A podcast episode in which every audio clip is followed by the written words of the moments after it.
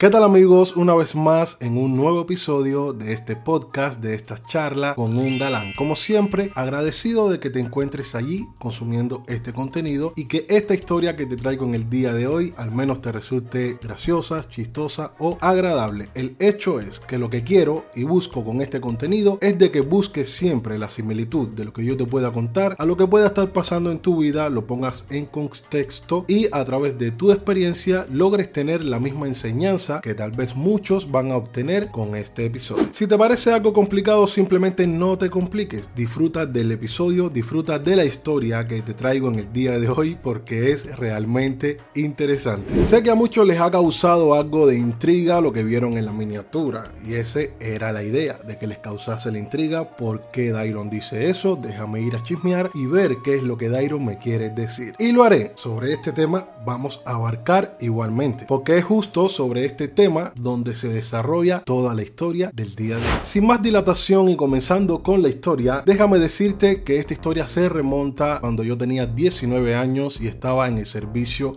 militar. Cualquier cubano o chico igual que yo que haya pasado el servicio militar sabe que una manera, forma rápida de describir esta etapa sería como estar preso pero sin haber cometido un delito. El servicio militar en Cuba es obligatorio y es durante dos años y yo estuve exactamente esos 24 meses, de hecho unos días más porque no era tan, no era tan apreciado dentro de la unidad. Así que cayendo en este contexto, igual debo comentarles que mi llamado al servicio militar fue un llamado especial yo no tendría por qué haber pasado el servicio militar porque yo soy miope y tengo astigmatismo y la miopía mía es muy intensa. Por eso en todos los videos me ven con lentes porque son lentes para la vista, no son lentes de para verme hermoso. Así que resulta que mi llamado era un llamado especial. ¿A qué me refiero con especial? Eran solamente chicos como yo que teníamos algún problema físico. Era muy gracioso el pelotón mío, no era un pelotón listo para ir a una guerra y les comento por qué. Entre muchos chicos que nos llamaron al servicio militar, eh, a mí recuerden, me llamaron solamente por problemas de miopía. Físicamente yo estaba muy bien, solamente no podía ver, era prácticamente ciego. Entonces, yo tenía tres amigos, hice tres muy buenos amigos en el servicio militar, fueron mis mejores amigos en esa etapa. Y para describírselos un poco y entiendan qué tipo de llamado especial era, entre esos amigos había uno que le decíamos el burro. Él se llama Leonis, pero le decíamos el burro. Y el problema del burro era que tenía una cadera más alta que la otra. Entonces, cuando estábamos en los pelotones y daban la orden de firme,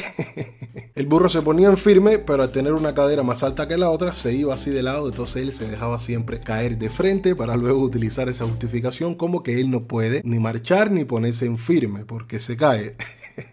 Casito el burro. El otro era Merquiades, que el problema de Merquiades era que tenía un pecho hundido para adentro, entonces tenía un pecho para adentro y uno para afuera. Y el tercer amigo mío era el quemado. Le decíamos el quemado porque cuando pequeño tuvo un incidente y todo su cuerpo sufrió quemaduras. No son muy visibles, pero se ve claramente de que sufrió quemaduras. Estando ya en la unidad militar, cumpliendo con los servicios que se tienen que cumplir en esa locura, que es chapear, limpiar, esto, lo otro. Pasando esa etapa ya en mi servicio militar, a mí por suerte y por conspiración del universo, me tocó una unidad militar donde quedaba muy, muy, muy cerca del área donde a mí me gustaba trabajar, que era en la playa tocando la guitarra. Cuando les digo muy cerca, les estoy hablando máximo de 2 kilómetros de distancia, que eso se caminaba muy fácil. Llegar de la unidad a la playa era muy, muy simple. Yo aproveché esa cercanía que tenía con la playa y ya luego de los primeros seis meses cumpliendo, ya yo tenía como cierta potestad. En el servicio militar en Cuba tiende a pasar eso. Cuando eres el nuevo, eres el podrido, como dicen, eres el verde y eres quien tiene que encargarse de muchas cosas y ya los que tienen más tiempo que tú, que así le van diciendo el tiempo. Cuando tú vas pasando el tiempo en el servicio, ya luego no eres simplemente un soldado, sino que eres el tiempo. Y esto es poder. Entonces, los primeros seis meses de mi servicio militar, yo sí comí una soga increíble, recibí muchísimos pasos pases cortos y pases largos. Explicándole rapidito qué es esto, pase corto es cuando no podías salir a tu casa el día que te tocaba salir. Y pase largo es cuando no podías ir a tu casa el fin de semana al mes que te tocaba salir. El pase mío, el 014 creo le decían, que era salías una vez entre semana y salías un fin de semana al mes. Quiere decir que en el mes entero tenías la oportunidad de ir a tu casa seis veces en el mes, porque sería una vez entre semana y un fin de semana al mes. Y a mí me quitaba muchísimos pases cortos. Yo podía pasar meses sin ir a mi casa. Así que luego de esos seis meses yo comienzo a tomar como costumbre fugarme todos los días a la playa, al menos mínimo dos horas, ganar 3, 5, 10 dólares, regresar para la unidad y utilizar ese dinero para comprar ron, para comprar cigarrillos, que en ese tiempo bebíamos y fumábamos muchísimo en el servicio militar. Pero entendiendo que donde está lo bueno, también está lo malo, muchos de esos amigos míos, incluyendo estos tres que le comenté, que eran mis mejores amigos, sí disfrutábamos mucho de eso, porque siempre estábamos bebiendo,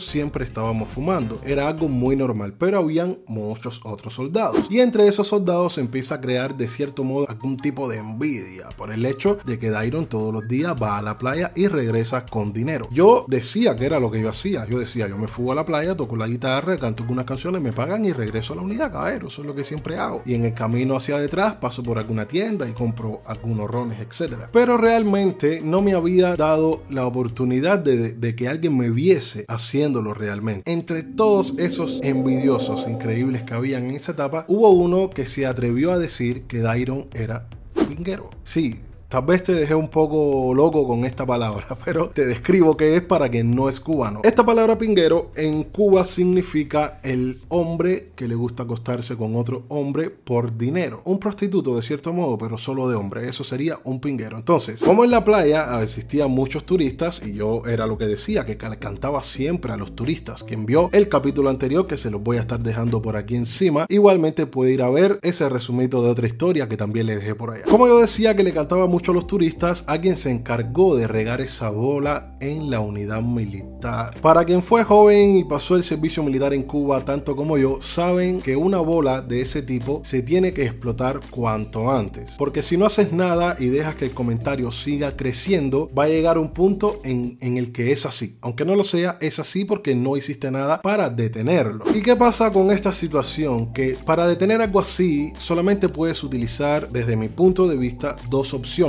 al menos en ese tiempo. Recuerden que era muy joven. Ahora tengo muchísima madurez y sabría cómo afrontar algo así. Pero en el servicio militar, siendo joven, estando rodeados de jóvenes igual que tú, con mentalidades igual que en ese tiempo en Cuba, se vive mucho la vulgaridad. Entonces, para mí en ese tiempo solamente había dos maneras de resolverlo. Una, la más simple, utilizar la violencia, ir donde estaba ese chico que ya sabía quién era, quien había comenzado ese comentario, ir hacia donde estaba ese chico, partirle un palo en la espalda halde o utilizar algo un poco más agresivo. Ese camino nunca tiene que ser la primera opción y esto, gracias a Dios, yo lo fui entendiendo de muy joven. Por eso soy un chico que a pesar de que me peleaba muchísimo, muchísimo, muchísimo en mi etapa de estudiante, actualmente yo no recuerdo lo que es tirar un golpe ni a una mosca. Y claro, quiero que así se siga manteniendo durante el resto de mi vida, porque le reitero que la violencia nunca es el camino. Resulta ser la otra opción y la más fiable y la que más quise lograr y por la que más esfuerzo le quise poner era tratar de llevar a alguien conmigo a la playa que viese lo que yo hacía, que viese que si es posible en dos horas ganar 5 o 10 dólares y luego esa persona se encarga de dar esa confirmación dentro de todo el pelotón y se eliminan los comentarios. Así que terminé optando por esa opción, la opción de tratar de llevar a alguien conmigo. Pero era algo de igualmente un poco complicado ya que no todos tendrían tal vez el valor para fugarse. Pero de ese grupito mío yo sé que ellos sí tenían ese valor. Resulta que pasan como tres días desde que yo me entero que estaba existiendo ese comentario en el cual yo incluso ni me atreví a ir a la playa para no seguir dándole comida a ese rumor. Me limité tal vez a ganar algo de dinero por el simple hecho de no darle más comida, pero al hacer eso, sin darme cuenta, lo que era alimentando aún más todos esos rumores. Me pasé tres días aproximadamente muy estresado, me sentía muy mal, a punto de llegar al límite de la violencia, pero no quería hacerlo. Resulta que una mañana nos despertamos y nos envían a otra unidad militar a trabajar, burro, a Merquiades y a mí, a pintar contenes y hacer todas esas ridiculeces. Limpiamos todos los contenes y como a las 4 de la tarde nos vienen a recoger para llevarnos a nuestra unidad. Ya era prácticamente las 5 de la tarde. Pero es que el universo termina siempre conspirando a tu favor. Ten siempre esa mentalidad así porque así realmente es. Resulta que llegamos a la unidad y algo me dijo, toma la guitarra, fúgate una horita a la playa aproximadamente y regresa y algo te va a salir bien. No sé qué pasó, que sentí esa voz. Hablo con mi jefe porque los jefes en el servicio militar todos son unos sinvergüenzas y ellos saben realmente que yo me fugaba, pero como siempre, igual manera, le daba su botellita de ron, no pasaba nada. Así que hablo con un jefe en ese momento, le digo que me permita ir a la playa al menos una hora para ver si logro ganar algo, me da el permiso, incluso le digo de que el burro y Merquiades irían conmigo a la playa. Pues nos cambiamos de ropa, nos pusimos ropa de civil y bajamos a la playa. Les digo que este horario es un horario pésimo para quien se dedicaba a lo que yo me dedicaba, porque ya luego de las 6 de la tarde prácticamente no hay extranjeros en la arena, prácticamente no hay muchas personas ya en la playa y los que quedan posiblemente no tengan dinero para querer simplemente escuchar a un chico cantar. Pero aún así me atreví, llegamos a la playa y justo llegando me doy cuenta que hay dos señoras sentadas en la arena. Entiendo de que no eran cubanas. Quien es un nacional, uno siempre sabe identificarlo. Por eso entendí muy rápidamente de que no eran cubanas. Les digo a Merquiade y al burro, quédense aquí y espérenme aquí un momento porque eso es algo que tenía que hacer yo solo. Ellos no tenían que ir conmigo. Me les acerco a estas señoras y no les propongo la música. Al contrario, les digo, eh, buenas tardes, eh, ¿les gustaría escuchar una canción? Mire, no tienen que pagarme nada de dinero. Esto es solamente como yo estoy aprendiendo cantar, quiero saber si lo estoy haciendo bien, así que si me permiten cantarles una canción completamente gratis. Esa fue mi muela. Las señoras al principio me dicen de que no querían, pero cuando entienden de que le insisto tal vez un poquitico e insinuándole de que igualmente es gratis, no tienen que pagar, me permiten cantarles una canción. Vuelvo a repetirles una vez más que el universo conspira siempre a tu favor y esto que va a pasar justo ahora resulta ser algo increíble, algo de otro planeta. Les pregunto a las señoras qué canción le gustarían escuchar, si querían escuchar algo de Silvio Rodríguez y me dicen de que sí y están un poco pensando hasta que yo mismo les digo, bueno, miren, les voy a cantar una canción, simplemente una canción bonita y luego ustedes deciden qué tal les pareció. Y elijo cantar la canción de Yolanda de Pablo Milanés. Como ya me habían dicho de que querían Silvio Rodríguez, en ese momento me sabía mejor la canción de Pablo Milanés y es prácticamente la misma época y les canto la canción de Yolanda. Mientras lo estoy haciendo, una de ellas comienza a llorar y yo muy serio, haciéndome el artista reconocido, la voz de oro. Pensaba de que estaba llorando porque le estaba ilusionando la manera en la que yo lo estaba cantando y cada vez que la veía me crecía aún más. Y esto una canción. Les termino la canción y esta señora quien lloraba me dice, mira, no sabes lo que acabas de hacer. Mi esposo falleció hace muy poco tiempo y justo antes de morir él me dedicó esa canción. Me la cantó y era su canción favorita. Y tú cantándola ahora me lo hiciste recordar, por eso me puse triste, pero al mismo momento me sentí feliz porque imagino que él fue quien te envió a mí a cantarme esa canción específicamente y así poder recordarlo. Quiere decir que la señora estaba llorando porque había sido un mensaje muy hermoso en su vida personal. La otra incluso no, no sintió tanta emoción. Pues debido a eso yo le digo, bueno, muchas gracias, qué bueno que la haya pasado bien y la señora me interrumpe y me dice, pero yo te quiero dar un regalo. Y yo le decía, no, pero no, no tiene que darme nada, no quiero, no quiero, échamele un sombrero. Entendiendo, por supuesto, de que yo sí quería que me hicieran ese regalo, pero yo, la, yo les había prometido de que era completamente gratis y se lo reiteré. No, no, es que yo le dije que, que era gratis, usted no tiene que pagar nada, solamente era que me escucharan. Y la señora insistiendo y no quiero, échamelo en el sombrero, resultó dándome al final un dinero doblado. Ya lo dobla, me lo pone en la mano. La otra mujer, tal vez por pena o por vergüenza de que esta me dio un dinero, también me dio un billete de 5 dólares. Yo, claro, vi que la primera me había dado un billete que en ese tiempo eran de 20 CUC, más los 5 dólares que me había dado la amiga ya eran 25, lo cual quiere decir que con eso ya yo probaba toda mi teoría al burro y Merquiade que estaban presentes de que yo sí soy capaz de ganar dinero con la música. Y ya yo estaba más que satisfecho sabiendo que tenía 25 dólares. Resulta que, claro, no me, no me fui de inmediato. Le canté al menos tres canciones más. Y una vez terminadas esas tres canciones, ellas querían seguir hablando. Yo, por supuesto, encantado ya que no tenía mucho tiempo. Me despido y cuando me estoy alejando de ellas, se me acerca el burro y vamos así caminando muy rápido. Y yo les digo, camina, camina, coño, que la hicimos. Ahora sí, estamos llenos. 25 dólares me queda hacer. Y yo con mucha emoción y me queda me decía, pero ¿cómo que 25 dólares, Iron? mentira que tú cobraste 25 dólares. Y el burro, no te puedo creer, compadre, ¿cómo que 25? muestra a ver, muestra a ver. Cuando abro la mano y em, saco el billete de 5 que me había dado una, le dije, mira, 5. Y cuando abro el billete de a 20, habían otros dos billetes más dentro, otro de a 20 y uno de a 10. Lo que resulta ser que esa mujer me había regalado 50 dólares por una canción. Quedé impactado, quedé impactado porque superó todos los planes que yo quería dejar mostrado ese día a las 6 de la tarde, hora incluso muerta para ese tipo de trabajo, con testigos de que fueran a ver lo que yo iba a realizar ese día y saber que con una sola canción gané 55 dólares, eso fue increíble. De hecho, es la vez que más me han pagado en el mundo por una canción. la emoción no nos dejó de inundar en ningún momento a nosotros tres, incluso comenzamos a hacer planes de una, vamos a comprar tres botellas de ron, vamos a comprar dos cajetillas de cigarro para incluso darle cigarro a los colegas que teníamos en la unidad militar. Terminamos comprando las botellas de ron, incluso nos tomamos la potestad de quedarnos fuera de la unidad mucho más tiempo de las que nos habían autorizado, por el simple hecho de que sabíamos de que íbamos a llegar seguros. Comenzamos a beber muchísimo y bebe en la playa y bebe en la playa, hasta que claro, el alcohol hace su efecto. Regresando a la unidad, ya los tres con un humo increíble, comenzaron los amigos míos a gritar altísimo en plena noche, en plena unidad. ¡Oye! Que Iron de qué? La persona que más ha cobrado en el mundo por una canción. 55 dólares por una canción. pero lo voceaban muy alto toda la noche y yo, orgulloso de, la, de la hazaña que se había cometido, pero al mismo tiempo temeroso a que despertásemos a todos y vean de que estamos ebrios, porque eso significa un problema. El hecho es que reímos un poco, bebimos un poco con los chicos que estaban de guardias en ese momento, reímos un poco hasta que nos acostamos a dormir. Al próximo día me despierto con un sol resplandeciente, una felicidad increíble porque yo sabía de que esos dos amigos míos se iban a encargar de dejar plasmado el hecho de que yo sí cobraba dinero por lo que hacía, la música. A la mañana fue exactamente igual que la noche anterior, ellos dos muy alegres, que Dairon ganó 55 dólares, solamente cantó una canción, el hombre que más cobra en el mundo por cantar una sola canción. Y yo les decía, pero ya dejen eso, pero queriendo que lo dijesen más para opacar todo lo que se había comentado anteriormente. Resulta que incluso luego de esa hazaña, muchos amigos ya se me acercaban. Como les había comentado, yo siempre iba solo a la playa. Desde ese día, muchos amigos se me acercaban y me decían, coño, compadre, llévame a trabajar contigo. Coño, Dairon, déjame hacerte la bala. Va.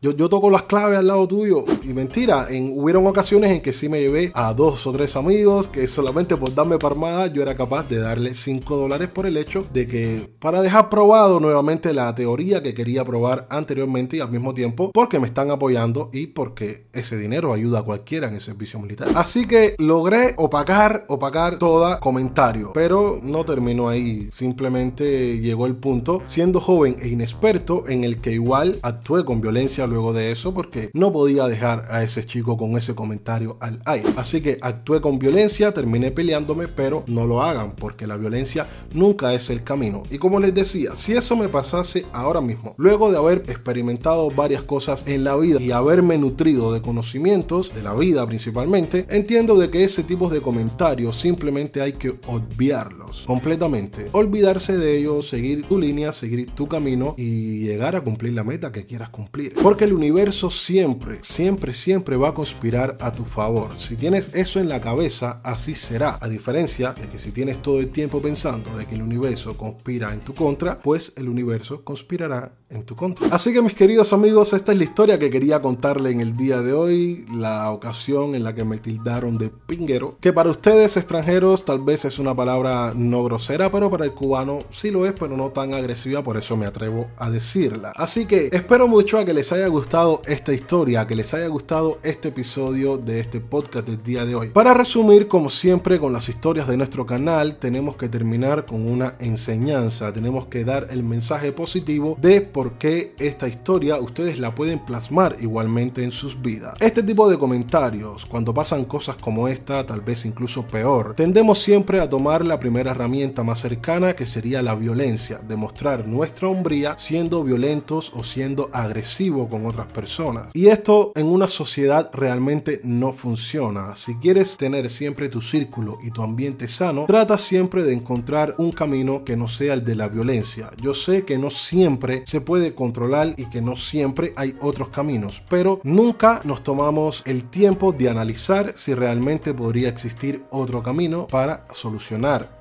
esa situación. Tal como lo vieron en el día de hoy, no acudí a la violencia, al contrario, acudí a la inteligencia y luego de eso mi fama como de semer bueno en el servicio militar aumentó muchísimo. Así que mis amigos, espero que les haya gustado el episodio, el podcast del día de hoy, la charla que tuvieron con un galán en el día de hoy. Recuerden como siempre que les agradecería mucho que dejasen un like si les ha gustado, una suscripción justo aquí debajo y al mismo tiempo me encantaría saber tu opinión respecto a este de tema, si te gustan las historias estas vividas que te estoy trayendo y eso me gustaría saberlo a través de los comentarios. Igual en la descripción del vídeo se encuentran mis redes sociales como es el Facebook y como es el Instagram. Así que suscríbete al canal, te lo estaría agradeciendo mucho, deja un like y por supuesto comenta. Por el momento yo me voy a despedir esperando vernos muy pronto en un nuevo episodio y así será de esta charla con un galán.